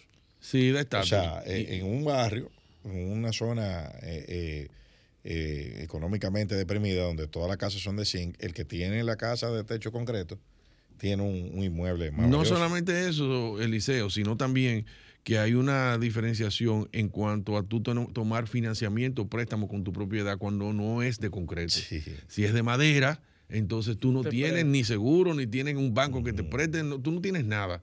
Es el esfuerzo, esfuerzo propio. Pero desde que tú tienes un inmueble en concreto, cualquiera puede ponerlo en garantía y un banco te puede financiar. Entonces, eso también es una dinámica económica, ¿tú entiendes? El, bien. En otros países donde la madera es, un medio natural, bueno, pues ese es su, proceso de, financiación. Sí, no, tú sabes que también nosotros aquí queremos una de concreto, pero el dominicano emigra a Estados Unidos y vive en una de madera. Exacto. Sin ningún tipo de problema. Tiene, tiene valor, hubo una época en donde se estaba revalorizando la las edificaciones vernáculas, la arquitectura vernácula. Y, todo, había un romanticismo en cuanto a eso. ¿Tiene valor la arquitectura vernácula, la que se llamaba, hoy ya hace mucho que no oigo ese término, pero tiene algún tipo de valor la arquitectura autóctona de, Santo Domingo, esa arquitectura eh, de madera, esa arquitectura que se da de manera eh, espontánea, diría yo. ¿Hay, algún tipo de valor en eso, arquitectónicamente hablando? Y lo sigue teniendo y cada día más. Incluso los países refuerzan mucho lo vernáculo y lo, popular eh, desde el punto de vista antropológico, no solamente arquitectónico, porque estamos hablando del, hábitat, la conducta que tiene el, habitante de un lugar en el espacio, o sea, cómo se mueve en el espacio, cómo entiende que debe estar limitado su espacio. Entonces, la, cuando tú hablas de arquitectura vernácula, no es más que esa arquitectura que se hace con los materiales más eh, disponibles y tienen una representación estética muy particular. Y ese es un sello que no tiene influencia. Es decir, es un sello de la, del pensamiento del, del, constructor, del usuario, en términos tridimensionales, que es una vivienda eh, concreta. Entonces, eso tiene un valor extraordinario, además que es una identidad que es irrefutable. Mientras nosotros podemos estar haciendo arquitectura muy moderna, como le llamamos actualmente, en el país, esa arquitectura tiene vínculos con todos los países. Tú ves que puedes ir a otro país y ver lo mismo, pero cuando, cuando lo vas a arquitectura vernácula, es quizás lo que la gente quiere ver eh, representante de un país. Eh, como estaban hablando ustedes de turismo cultural, y el turismo cultural tiene que ver mucho con el lugar y con la arquitectura la gente que viene de países muy desarrollados no les, no les impacta para nada la modernidad de nuestras edificaciones y nada de eso. Para ellos es algo muy... ellos lo que les impacta precisamente esas casitas que están diseminadas en la geografía nacional. Y que ahí están, están los animales, animales domésticos y están los sembradíos. Y eso es una atracción muy fuerte, como si tú vas a ir a ver, tú tomas vino y te dicen, vamos a ver los viñedos de, de, La Rioja, y tú vas allá, entonces te meten en una casa rural allá con los campesinos eso para ti es extraordinario porque eso no es lo que tú tienes. Esa es la, experiencia. Esa es la experiencia. Aquí pasa lo mismo pero, también. Pero hay, hay un balance, hay un equilibrio bien difícil de mantener entre quedarnos admirando y valorando esas edificaciones antiguas y la modernidad y el avanzar. Por ejemplo, el tema de otra banda, esas casitas que en algún momento eran eh, súper eh, admiradas en una zona de Higüey, que eran unas casitas pintorescas de madera, y se han ido perdiendo, se han ido diluyendo y han ido quitando esos frentes para construir eh, cemento y eh, edificaciones eh, espontáneas, sin ningún valor arquitectónico. Pero ahí viene entonces ese equilibrio. Nos olvidamos de esas casitas y dejamos que sigan avanzando y le pongan dos y tres pisos a esa casa, o la mantenemos y la, la, reconocemos como valores. Eh, ¿Cómo se da ese equilibrio? Sí, eso es uno de los aspectos más complicados que hay, la sostenibilidad, la sostenibilidad de, la, de los valores patrimoniales que son de origen privado, porque son propiedad privada. Entonces ahí tú entras en un tema de derecho, o sea, ¿qué me corresponde? Ahora, el Estado puede actuar con una serie de, acciones puntuales que beneficien al propietario. Y como eso no está establecido, entonces a veces se, se, se, pierde muchísimo. Nosotros no tenemos ley de ordenamiento territorial. Sí, que tiene ya como 10 años en el, Congreso. Bueno, el, el, mandato constitucional para crear una ley de ordenamiento territorial es la constitución de 2010, estamos en 2022. 12, años. 12 años. Y, todavía no hemos podido... Eh, eh, ¿Qué es lo que falta para eso? Bueno, voluntad política, eh, sobre todo. eso es un tema complejo porque ahí viene el, choque con, la pobreza, con las prioridades electorales, con muchísimas, muchísimas cosas. Pero lo primero es, no tenemos ley de ordenamiento territorial. Segundo, tú tienes que una regulación de ese tipo entra en conflicto con, con- con el derecho a propiedad, sobre todo. Eh, requiere eh, un apoyo económico, porque para que tú no tumbes la casita, yo tengo que compensarte de alguna manera. Tengo que ayudarte a mantenerla. Tengo que, para yo asegurar el, que el proceso de intervención sea exitoso y uniforme, que este no lo pinte de un color de- del otro, ¿tú entiendes? Yo tengo que estar ahí supervisando constantemente y financiando eh, el, el mantenimiento de eso. O sea que eh, eh, no, eso no es tan fácil. Y la, la preservación es, es como el tema de lo- los temas medioambientales. Ujú, La misma cosa. Eh, eh, tú le dices a, a un pescador de aquí, mira, el pez loro está en veda. Y, Ah, no- perfecto. y ese es su negocio de No, no, día. no hay problema, yo, está en veda, pero ¿y entonces? ¿Cuánto? O sea, ¿Qué yo mira, yo, yo, yo me ganaba mil pesos diarios pescando loro. No, Cuando está en vez de que más valioso está. No, no, pero por eso, yo me ganaba mil pesos diarios pescando eh, pez loro. ¿Qué Entonces, hago? ¿Qué hago ahora? No, te vamos a dar una tarjeta de la del gobierno de, de, de 1.600 mensuales. Y se gana mil diarios. Mil diarios. Entonces, ¿tú crees que esa veda se va a cumplir ahí? No. Complicado. No, es que no, o sea, tú le dices a alguien, eh, eh, mira, no, no se puede eh, cortar tal árbol. Bueno, pero ¿y entonces qué yo voy a hacer?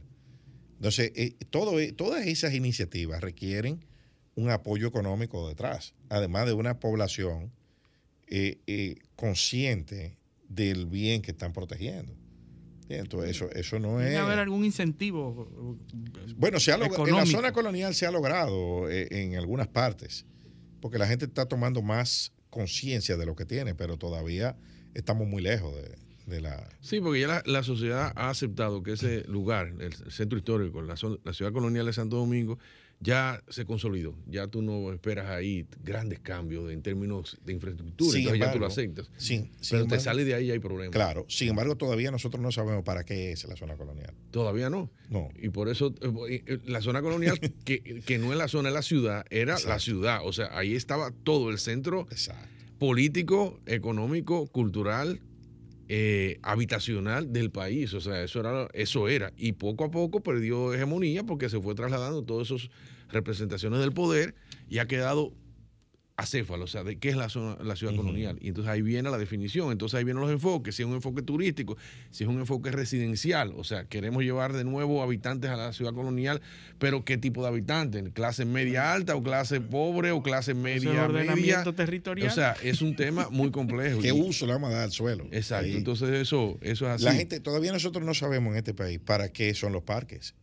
Exacto. O sea, nosotros sabemos, cerca de, de mi casa, acaban de, de remozar un parque, que es un parque deportivo, hay un- una, una instalación de jugar béisbol o softball de niños, una cancha de basquetbol. Ya anoche había un grupo de personas bebiendo, ahí, Bebiendo, sí. porque está iluminado. ¿Entiendes? O sea, donde eh, no se bebe, no, no, no porque es sirve. una, es una instalación deportiva. Ya había un grupo de individuos con una neverita. No, no, eh, eh, ya tú sabes. Entonces, eh, eh, eh, es una. eh, nosotros nos falta. En la, la zona colonial, también, la ciudad colonial, perdón, la, eh, la gente entiende que es para eso.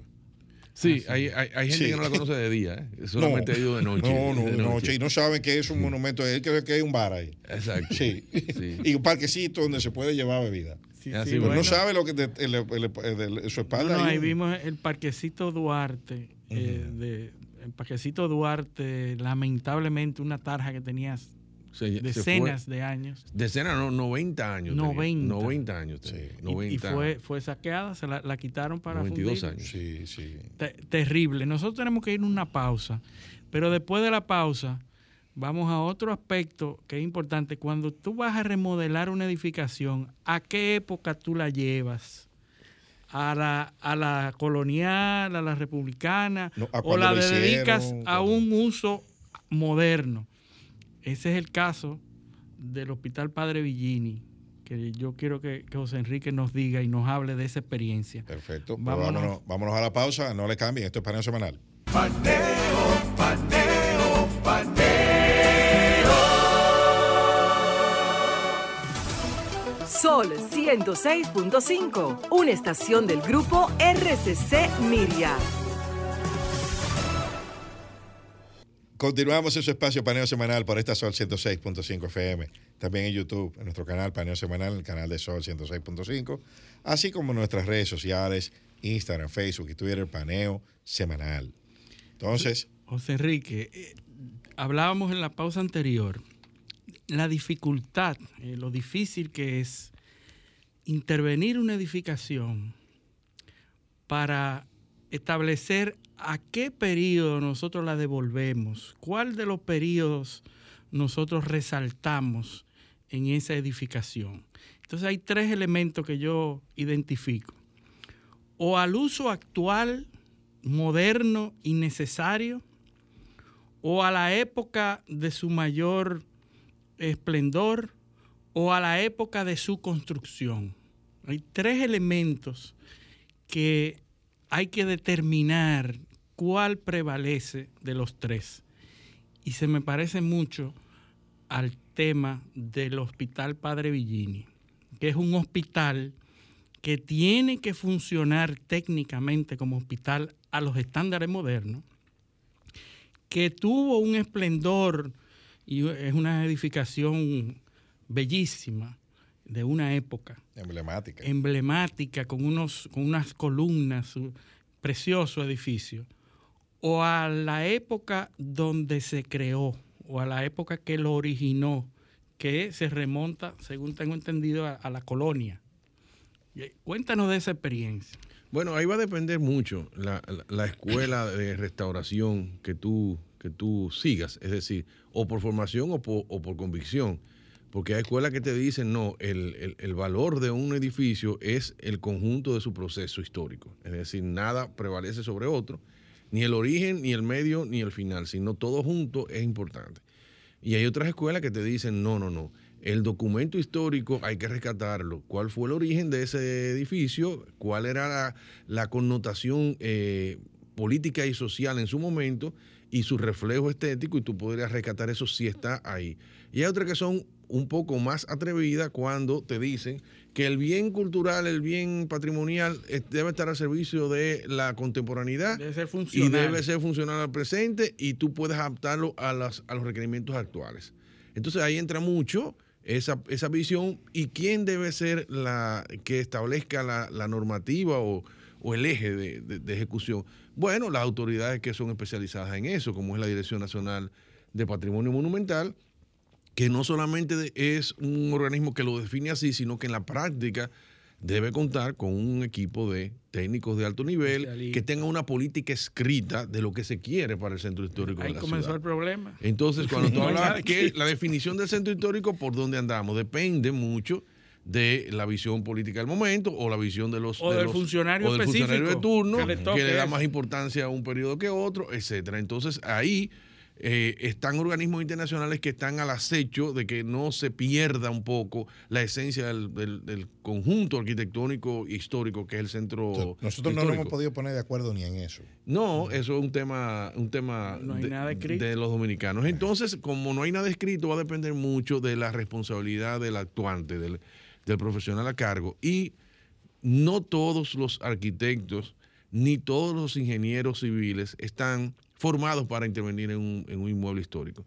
Porque eso se trata de algo como si tú tuvieras que eh, eh, rescatar un papel o una obra de arte. O sea, si tú tienes un cuadro, vamos a poner ahora de Tobar, porque decir que está de moda Tobar ahora la exposición, y ese cuadro tú sabes que tiene un valor cultural, un valor económico. Un boceto, por ejemplo. Y tú lo quieres, y está amarillo, y está amarillo, y entonces tú quieres volver a, rescatar sus colores originales, entonces tú vas a buscar un especialista en restauración que especialista en restauración de papel o del en, medio y que también sepa, de pigmento y una serie de cosas y tú vas a pagar y esa persona puede lograr, podría lograr rescatar el bien, el bien patrimonial. También lo puede complicar, lo puede dañar, porque depende de la capacidad que tenga. Entonces es un reto muy grande. Eso mismo sucede con, los... Un país, un país como nosotros que tiene un patrimonio monumental importante. Rico, sí. Eh, y cultural también, porque ahí hay murales dentro de esas edificaciones. Hay esculturas. La, cantidad de murales que se ha perdido ah, es increíble. Hay trabajos en madera eh, eh, uh. especializados. Eh, cuenta con, una, con, el recurso humano, necesario para eso, especializado, formado correctamente. Lo que pasa es que lo que no hay es secuencia. O sea, es decir, hubo un momento que hubo gente que se formó en todas esas áreas que tú dices y ya las nuevas generaciones andan por otro camino. Entonces, cuando tú comienzas a ver quién es el tallador, que puede re- reparar, tallar algo, un mueble colonial, o quién es el que trabaja en el rescate de la- del pigmento de una madera, o quién es el, el- el- el que trabaja en la cantería de la piedra, el que te hace los escudos en piedra. O sea, esa mano de obra se ha ido perdiendo, o quién es el maestro constructor especializado en las mezclas que van a utilizarse en un edificio histórico.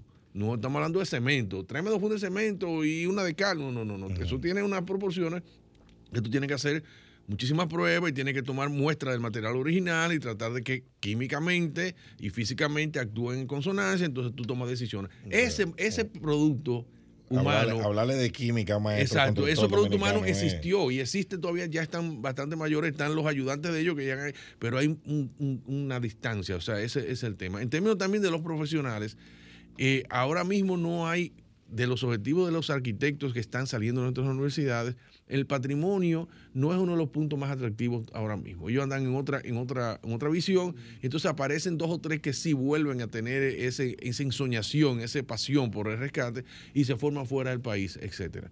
Entonces, eso sí, eso sí, sigue habiendo, pero el- el- lo importante es saber qué va a seguir sucediendo, porque las demandas van a ser mayores y se amplía el rango, porque no solamente la arquitectura del siglo XVI, XVII, tú tienes arquitectura del siglo XX que ya es patrimonial, porque ya hay edificios de los años 30, 40 que hay que actuar en ese sentido y tiene que conocer el sistema y todo eso no es, no es reparación, es restauración. En el caso del hospital, volviendo al hospital Padre Villini, que tiene que funcionar como un edificio con, con las instalaciones modernas, tiene que tener una logística muy diferente a como fue construido, porque incluso hasta las emergencias son diferentes, la- la- la- los el equipamiento es diferente, ocupan diferentes, diferentes dimensiones. O sea, ¿cómo se dio esa, esa o cómo se ha dado? Porque yo no Que- sé si está, Que, que, por si está inaugurado. mucha gente no sabe que el Hospital Padre Villini eh, fue la locación del padrino, una de las locaciones eh, que se usaron en la, en, en la porque ciudad. respondía al patrón visual que necesitaba el El, padrino. el que quiere momento. saber en qué escena que está es cuando matan a Jaime Roth. Eh, El Padrino 2. Cuando lo, cuando lo internan, el Padrino 2, y lo matan. Es, Mira, ah- es el Hospital Padre Villini para que, para que las generaciones se ubiquen de cómo era eh, eh, Sí. y, lo, y lo puedan ver. Hay un, hay un síndrome dominicano que es, eh, yo no, no sé si tiene nombre, pero yo le he puesto, ya está listo, jefe. O sea, eso viene de cuando tú le das la orden a cualquiera y el tipo lo que quiere es velocidad para que tú, para que ya decir, ya está resuelto, ya Se puede prender- se puede prender ya. se puede prender. Sí, Entonces, los presidentes, se puede prender, los- presidentes dominicanos, que son los que trazan la línea, la línea de acción, y todo el mundo emana de esa línea de acción, tienen esa premura porque tienen una premura política para, para logros visibles. Entonces, en términos de restauración, eso es terrible porque eso es un tiempo, un timing diferente al, al timing político. O sea, la velocidad de restauración no es la misma velocidad que construir un edificio en tres meses. Pues tú has visto Pe- Pedro Sánchez que quiere inaugurar la Sagrada Familia. Exacto, en exacto, Barcelona. exacto. Que tiene Se me está años? acabando el tiempo. Tengo que inaugurar eso. Sí, entonces- No, la Sagrada claro, Familia no. tiene cuántos años Sí. restaurándose. Uh, toda la vida porque Tú- fue inconcluso. no, la- no restaurándose, completando. En la, 100 eh, años, eh, claro. en la campaña electoral, eh, termina- eh, eh, por la oferta terminación de la Sagrada Familia. Exacto. Una obra que ningún gobierno anterior de España ha podido terminar. Sí, nosotros, nosotros terminamos la en tres terminamos. meses, en tres meses. En tres meses. En tres Está meses. bastante avanzado. Porque ahí había un desorden muy grande y nosotros ahí pusimos la, los correctivos. Cambiamos el ingeniero. eh. Exacto. Entonces aquí ese síndrome viene porque hay una anécdota que cuando en la Isabela, que es el vestigio más antiguo de América que quedaba o queda de donde estuvo la, primera, ciudad, de América. de América, que es el norte de la isla, ¿no? En un momento dado, parece que el presidente Trujillo iba a visitarlo y dio la orden al comando de allá que el jefe iba para allá y agarraron un greda y limpiaron todo aquello, echaron todo el desperdicio para el mar y aquello quedó planito y cuando llegó el jefe, jefe, ya está limpio el asunto. Sí, con se cuatro, fueron, tenemos hasta cuatro indios viviendo aquí. se fueron 400 años de 400 vestigio arqueológico. años. No hay, no hay cuatro, cuatro indios viviendo Claro, aquí. obviamente Pusimos siempre quedan cosas y se ha hecho arqueología posterior, pero siempre se pierde muchísimo. Así mismo es cuando tú tienes un bien como, como el Padre Villini, como el Hospital Padre Villini, hay una premura que es entendible, es un hospital y se necesita el hospital. Pero resulta que es un hospital que tiene una, una característica que no son similares a, al- al- a los Al- otros al hospitales. Morgan. Al Morgan, es otra cosa. Entonces ahí tú tienes 400 años acumulados. Entonces tú estás en un centro histórico también que el entorno lo- lo compromete. Entonces ahí, ahí sí viene lo que se llama la multidisciplina en un, en un proceso de este tipo. Nosotros nos incorporamos ya un poco tarde porque ya todo estaba armado y arrancando y después en un momento Y dado... a tumbado dos columnas. Exacto, ya. había ya un proceso muy avanzado y nosotros nos incorporamos a- al equipo. En principio, con mucha reticencia del propio equipo, porque ellos pensaban que nosotros lo que íbamos a entorpecer la velocidad del proceso, A bloquear todo. a bloquear todo. Y nosotros en- en- Ahora vienen esta gente, no se puede hacer nada. Exacto, Sí, así mismo. sí, sí. Así mismo. Entonces uno tiene que, tiene que saber que esas cosas son así y trabajar en el- al ritmo de ellos, pero llamando la atención de cosas importantes. Después te dicen, oye, qué bien, qué bien quedó, qué bien lo logramos. Ellos se sienten satisfechos porque Sí. ya la cosa se Oye, si no por mí no se hace nada. Claro. Sí, Sí, sí, no, no, así. pero, pero es así, porque al final cuando las cosas quedan bien, todo el mundo se siente Esa columna está- satisfecho. Y ponme tres Pero el padre Villini tenía una situación particular, y hay que señalarlo, y tenía una vulnerabilidad muy, muy visible, porque eh, primero, Había un tema de filtración. no, había, había, lo que descubrimos mucho después, que ya se hicieron los trabajos, es que donde comenzó un socavón del suelo, un socavón para que el público entienda, es el terreno que se diluye y como si fuera un, un- un acuoso y se, y se, y se, y se Va va. hundiendo. Y se va hundiendo. Y tú no sabes hasta qué momento y eso va creciendo, creciendo, creciendo y se... Bueno, hay videos ahí que tuve que se van casas, edificios enteros o vehículos completos. Y bueno, pues el padre Villini le pasó eso. Pero pensaban que había sido por una tubería colonial que pasaba por ahí, etcétera, etcétera.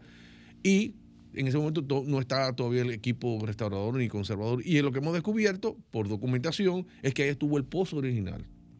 Que con el tiempo y desuso se, se- so- sobre él se Comenzó trabajó y comenzó a ceder y ahí vino el socavón. Ese socavón lo que hizo fue no solamente hacer una, una acción inmediata para sostener con unos pilotes anclados hacia tierra firme para sostener el edificio en esa parte, pero se hizo una evaluación general. Y entonces ahí la, la institución que estaba a cargo de eso, que era la antigua OISOE, eh, buscó especialis- especialistas en hacerle el estudio de vulnerabilidad al edificio completo y se dieron cuenta que el hormigón armado de 1925 ya tenía fallas estructurales porque había perdido su capacidad de resistencia. Todo el acero había desaparecido, habían la- la- todas las estructuras estaban bastante dañadas y todo eso. Entonces hubo que actuar en ese sentido. Cuando nosotros llegamos, ahí estaban haciendo un trabajo en ese sentido correcto, vamos a decirlo así, porque estaban preservando el inmueble. Pero en todo, cuando, cuando tú estás actuando solo, tú solamente ves tu especialidad. Pero cuando intervienen muchos otros elementos, tú ves, eh, eh, eh, se te amplía la visión. Multidisciplinario. Y entonces ahí comenzamos nosotros a, a preservar que los elementos identitarios del hospital, que son los patios, las arcadas, todas esas cosas que aparecen en la película El Padrino 2, Ujú. se preservaran lo más posible. Entonces, obviamente, no podían, no podían quedarse las columnas como estaban, que es el sueño de todo conservador, decir, no me le ponga la mano, porque hay una situación Los real. capiteles. Entonces, pero cómo sustituir o reforzar lo que existía, que estaba débil, y estéticamente lograr mantener esa vista histórica que tiene el, el inmueble. Y esas cosas se, se lograron un equipo ahí que todo el mundo estaba a favor de hacer las cosas de la mejor manera posible. Yo creo que ¿Y es qué un- nivel, ¿A qué nivel está? el- yo creo que es una obra, una obra que, que- que obviamente, como todos, nosotros estamos siempre como ciudadanos atentos a las cosas que hacen los gobiernos y siempre dudamos de la, de, de- de la buena fe que se puede establecer en un proyecto. Pero en el caso del padre Villini, eh, me, consta que ha habido interés tanto de, la, de la agencia contratante del Estado como del equipo que está trabajando de tratar de hacerlo lo mejor posible con los parámetros internacionales que el CNC establece porque quieren certificarlo internacionalmente. Entonces vienen unos parámetros que tengo entendido que vienen de Chicago, etcétera, etcétera, para que el CNC certifique este, este, este inmueble desde el punto de vista de la salud, porque al final va a dar servicio de salud. Tiene que Y funcionar. tiene que funcionar. Entonces, además de eso, se ha logrado con un equipo de arquitectos, tanto O sea, porque esto- esto- eh, mira, mira qué interesante. Esto es un monumento arquitectónico que es un hospital. Correcto. O Un sea, hospital que- que- que funciona. que funciona y funciona y que es una necesidad primaria, porque hay que las diálisis se hacen ahí. Sí. Toda, toda la parte sur de la ciudad de Santo Domingo, no solamente la zona colonial, la, la ciudad colonial, sino toda esa si, parte. si hubiera sido, que va. si hubiera sido un hospital y hacer uno nuevo, Ah, no, hace rato ya. Rapidísimo, claro o, que sí. o solamente preservar el carácter monumental. Ya también, También, hace rato que tuviera. es es las dos cosas. Las dos ¿Por, cosas. por qué, José Enrique? Y yo sé que tú has investigado, porque aparte del de, de la parte que- de conservación, él también investiga. ¿Por qué en un lado del edificio dice Hospital Padre Villini y del otro lado dice clínica? Sí. ¿Por qué esa dualidad? Mira, es que es, que, es, que es Porque muchas veces lo vi en las redes como que le están poniendo clínica. Sí. Como privatizando. sí, sí según una, una, confusión, una especie de escándalo en ese sentido, porque creyeron que era eso se hizo ahora y eso no tiene nada que ver. Pero hay que entender que como es un monumento de 400 años, dentro de esos muros están la, parte más antigua del hospital. O sea, lo que vemos en la fachada, que es una fachada del, siglo XX, principio del siglo XX, eh, ahí están metidos, incrustados los muros originales de ese, de ese edificio, el edificio en piedra. ¿El original? El original, el original, el original de cuando se comenzó a construir. Uf, el hospital comenzó a construirse en 1560. Wow. se fundó, se creó como institución en 1512, junto con la catedral. El, el principio del siglo XVI. el, primer obispo, eh, eh, García Padilla, García de Padilla, en su, en su requerimiento pidió, en su bula, en su documento, que se hiciera la Catedral de Santo Domingo y se hiciera también un hospital para pobres. Entonces las dos son de... San Nicolás de Bari. Era privado, era privado y adscrito a la gobernación. O sea, era por una cofradía, una cofradía de, gente que donaba. o sea, que era la primera institución de salud privada que hubo en el Nuevo Mundo. Eh, fue eh, es, el Hospital San Nicolás de Bari. El San Nicolás de Bari. Pero este era un hospital público, el un, hospital público de la iglesia, del arzobispado. Entonces era, era para personas pobres. O sea, eso estaba claro de un principio, así lo dijo. El hospital de pobres eh, San Andrés Apóstol. ¿Y, por qué, ¿Y por qué se dice que el San Nicolás de Bari era, era, era fue el primero? Porque fue primero. Es más antiguo. Sí, es más antiguo. Sí, se inició ya con Obando. Obando estaba aquí. Eh, comenzaron, ya. comenzaron ahí. Porque este es 1500. Eh, tú acabas de decir. 1560. Eh, eh, 1560. Padre Villini 1560. 1560. ¿Y San Nicolás de Bari? Oh, 1507, 8, por ahí. O sea, mucho Ahora más anterior. Pero entre los dos no hubo más nada. O sea, tuvo esa, ese. Y al final, el Nicolás de Bari dejó de ser hospital y cayó en ruina y quien queda es el, San Andrés, que es el Padre Villini. Es el nombre original, San Andrés. San Andrés, San Andrés. La capilla se llama San Andrés porque era la capilla del hospital de San Andrés. Por eso es, lo que pasa es que, la capilla que está al lado. se le puso el nombre de Padre Villini cuando el Padre Villini muere en el 1920, ya como un homenaje a ese señor que es uno de los dominicanos más, bueno, más ilustres que ha habido en términos de sus acciones. fue un por eso es padre. Exacto, entonces le pusieron en, memoria a él, Padre Villini, porque él fue cuando en 1868 eso estaba medio abandonado, no funcionaba, se lo pidió a Monseñor Meriño que le diera ese antiguo hospital para él poner el hospital de asilo, asilo de pobres. Entonces, Meriño se lo dio y como el padre Villini tenía una voluntad muy, muy fuerte, él logró que la sociedad dominicana se metiera en ese proyecto de rescatar el antiguo Hospital San Andrés y en 1881 se reinaugura. Y entonces ahí ya comienza a dar servicio y todo eso, su capilla, todo el mundo. ¿Esta restauración lo, pretende llevarlo? No no, no, no, Entonces, esta restauración lo que, lo, que se ha preservado es la de la capilla como fue en el siglo XVI. Pero el hospital, el peso de la contemporaneidad, el movimiento moderno, neoclásico, es, es y, el, y ya la imagen que tiene toda la generación dominicana es esa y además es, además es muy hermoso, o sea, eso tiene su peso. Ahí viene la decisión. Sí, por eso digo que él, pretende llevarlo al, final del siglo XIX, ¿no? no al final, del, a, principio del siglo XX. Sí, principio del siglo, XX. Entonces, en 1920, con los norteamericanos aquí, entonces, bueno, se moderniza y ahí es que hacen, eh, se juntan tres instituciones que era el asilo de ancianos, era el, el orfelinato y era el hospital, se juntan para hacer el hospital Padre Villini. Entonces, en ese momento se divide en tres, en tres áreas administrativas. Una que era el dispensario médico para procesos ambulatorios y consultas. Otro que era el hospital y otro que era la clínica. La clínica era para personas que podían pagar los servicios. Si tú podías pagar los servicios, tú estabas en la clínica, como quien dice, cuando tuvo un hotel, tú dices, no, yo me quiero quedar en una suite. Entonces, bueno, tú puedes pagar eso, te quedas en pero tú estás en el mismo hotel. Entonces, la clínica era privada y el hospital era eh, subvencionado.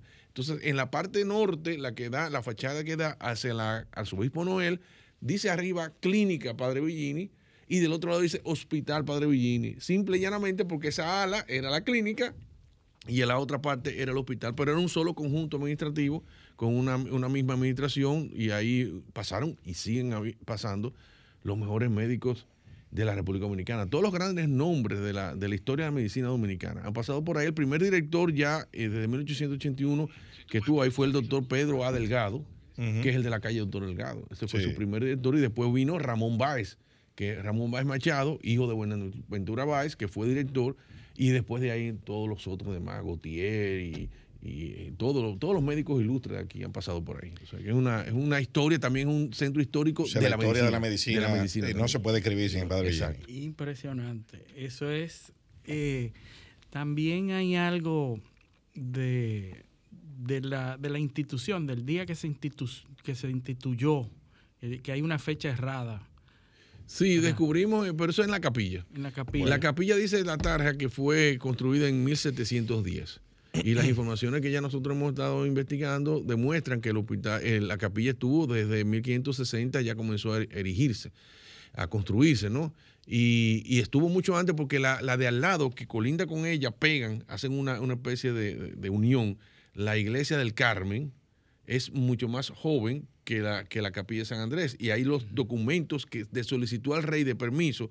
Y el rey le dice cuando, si la van a pegar, le puedo dar el permiso siempre y cuando no entor- entorpezcan la capilla de San Andrés. Y por eso tú vas allá y hay como un como una ventana con un calado de madera para que las dos iglesias se conecten visualmente, pero fue un permiso. La- la iglesia del Carmen era una ermita, era el altar solamente, la parte Una del gruta, altar. una que- Exacto, había una, una- no, había un altar que es el, el que vemos, que ahí se, se, se veneraba a, a Nazareno y a la, a la iglesia, a la Nuestra Señora del Carmen. Y eso era abierto, era el techo y toda la feligresía al aire libre. Por eso es que sale el Nazareno los miércoles. Exacto, eso tiene más de sale 400 años haciéndose. Eso no se ha perdido, es una de las tradiciones más antiguas. José Enrique, Increíble. se nos acabó el tiempo. Anda el caray. Pero, pero eso, eso es para que vuelva. Qué lo- bueno. Eso es para que vuelva. Así que eh, tú sabes que la invitación está abierta.